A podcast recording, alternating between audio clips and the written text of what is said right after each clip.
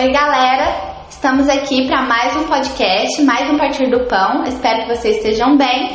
Nessa semana a gente vai falar sobre devocional. Na verdade, a gente vai ensinar como praticar o devocional, como fazer uma leitura bíblica. E se você não ouviu o último devocional, só você pesquisar aqui no nosso podcast que você vai encontrar. Hoje eu vou fazer a exposição de um texto que está em Atos 6. Você pode pegar sua Bíblia aí, caneta e papel e ir anotando as coisas que eu for falando. Antes de começar, eu aconselho vocês a orarem, pedirem para que o Espírito Santo dê discernimento para vocês e capacitação para que vocês possam interpretar e para que tudo que vocês lerem caia no coração de vocês como revelação e para que vocês consigam praticar o que o Espírito Santo ministrar.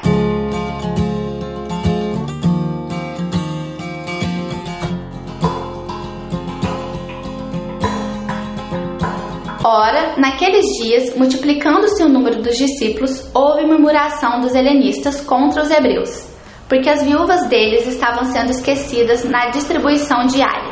Sempre que aparece a palavra porquê, causa, motivo, por causa de, eu sempre presto atenção, porque ali vai dar uma causa e uma coisa para você prestar atenção, uma coisa para você se atentar. Então aqui a gente já consegue aprender que a gente precisa fazer boas obras, que é bom que a gente seja voluntário, que a gente ajude, que nós venhamos a nos compadecer das pessoas que passam dificuldade. E aí dando continuidade para o texto. Então, os doze convocaram a comunidade dos discípulos e disseram: Não é razoável que nós abandonemos a palavra de Deus para servir à mesa. Nesse versículo, o que que me salta? Que os doze, eles falam que eles não tinham tempo, porque eles estavam muito ocupados pregando o evangelho, discipulando pessoas, né, apresentando Jesus ao mundo, e eles ficariam sobrecarregados se eles tivessem que cuidar também da distribuição diária de cestas básicas. Então eles vão e convocam um consenso, né, para que as pessoas consigam eleger pessoas que vão distribuir cestas básicas. E aqui eu já aprendo que existem esferas de atuação, existem ministérios. Talvez você não tenha um chamado tão ativo para pregação do evangelho, para ser um pastor ou para ser um ministro da palavra,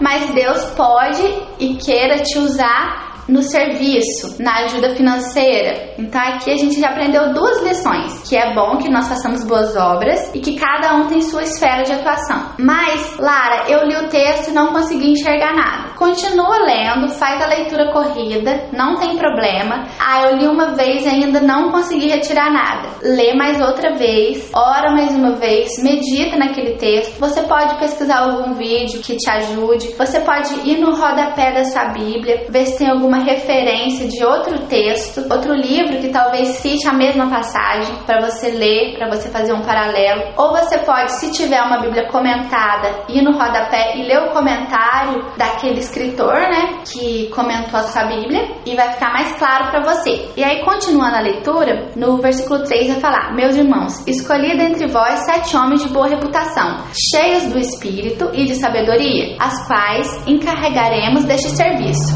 Aqui ó, a gente já aprende que para fazer esse serviço, a pessoa precisa ser de boa reputação e cheia do espírito e ter também sabedoria. Então, uma terceira coisa que a gente aprende que o testemunho é muito importante. A unção do Espírito Santo é muito importante, que são coisas que não podem ser deixadas de lado. Talvez você tenha uma crença errada, achando que só o pastor precisa ser ungido pelo Espírito Santo. Só o mestre, o professor de escola dominical precisa ser cheio de sabedoria, ter conhecimento bíblico. Mas não, todo cristão precisa e todo cristão é apto a aprender isso, porque Deus é gracioso e capacita as pessoas. Vamos continuar a leitura. E quanto a nós, nos consagraremos à oração e ao ministério da palavra. O parecer agradou a toda a comunidade e elegeram Estevão, homem cheio de fé e do Espírito Santo, Filipe, Procoro, Nicanor, Timão, Barmenás e Nicolau, prosélito de Antioquia apresentaram-nos perante os apóstolos e estes, orando,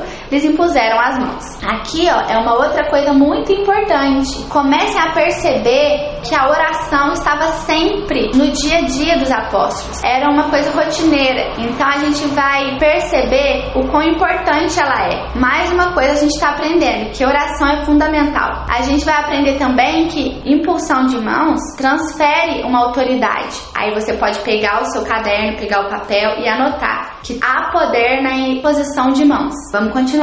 No versículo 7, crescia a palavra de Deus e em Jerusalém se multiplicava o número dos discípulos. Também muitíssimos sacerdotes obedeciam à fé. Estevão, cheio de graça e poder, fazia prodígios e grandes sinais entre o povo. Levantaram-se, porém, alguns dos que eram da sinagoga, chamados dos libertos, dos serineus, dos alexandrinos e dos da Cilícia e Ásia, e discutiam com Estevão, e não podiam resistir à sabedoria e ao espírito pelo qual ele falava. Aqui, ó, olha outra coisa muito importante que a gente aprende, que nada melhor do que a sabedoria e o Espírito Santo para fazerem a obra. Nós não precisamos de palavras eloquentes, nós não precisamos ser os mais talentosos, nós não precisamos ser os mais capacitados no nosso próprio braço. Nós precisamos depender do Espírito Santo, porque contra o Espírito Santo ninguém pode. Vamos continuar a leitura. Então, subornaram homens que disseram: Temos ouvido este homem proferir blasfêmias contra Moisés e contra Deus. Sublevajavam o povo, os anciões e os escribas, e, investindo, o arrebataram, levando ao sinédrio. Apresentaram testemunhas falsas, que depuseram: Este homem não cessa de falar contra o lugar santo e contra a lei, porque o temos ouvido dizer que esse Jesus Jesus Nazareno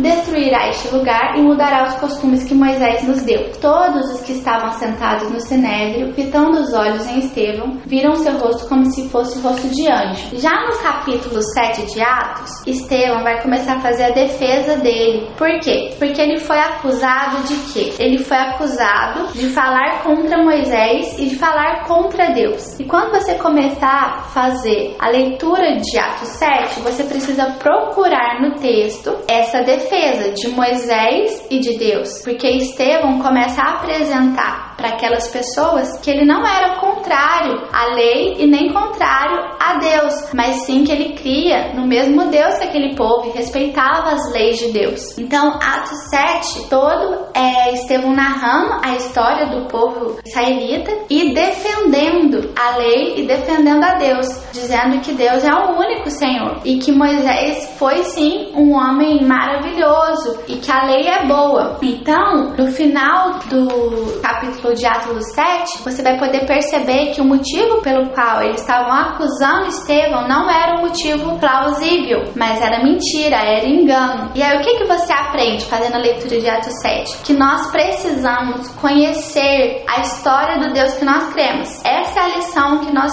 tiramos quando a gente lê Atos 7. Que nós precisamos conhecer a palavra, nós precisamos conhecer a Deus, nós precisamos ter na ponta da língua, assim, o testamento que ele nos deixou, para que nós possamos pregar o evangelho com fé, com convicção e para que a gente esteja disposto a, se preciso, morrer, se preciso, se sacrificar por essa causa, porque só quem conhece, só quem provou de Deus pode e tem essa ousadia de se entregar voluntariamente e por inteiro a essa missão que é o evangelho, que é a pregação do evangelho. Então a lição que a gente tira ao ler Atos 7 é isso, que nós precisamos ser conhecedores e que o conhecimento, a intimidade, a revelação gera em nós ousadia para, se preciso, se sacrificar. E também que a fé, a convicção que Estevão passa ao contar toda a história do povo, contar toda a história de Deus, essa mesma convicção, essa mesma fé faz com que ele alcance o sobrenatural. Porque ele vai falar no versículo 56 de Atos 7: Eis que vejo os céus abertos e o filho do homem em pé à destra de Deus. Eles, porém, clamando em alta voz, taparam os ouvidos e unânimes arremeteram contra ele. Então, todo o conhecimento, toda a fé, todo o temor, toda a disposição,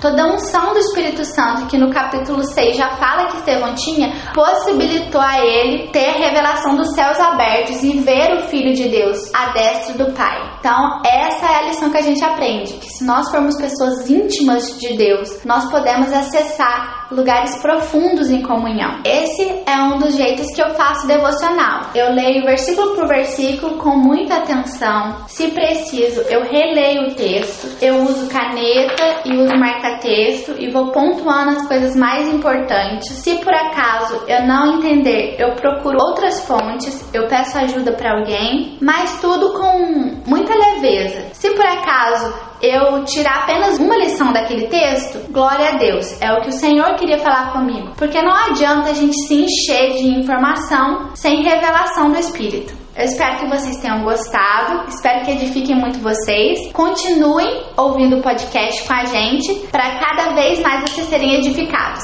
Tchau, tchau, até a próxima.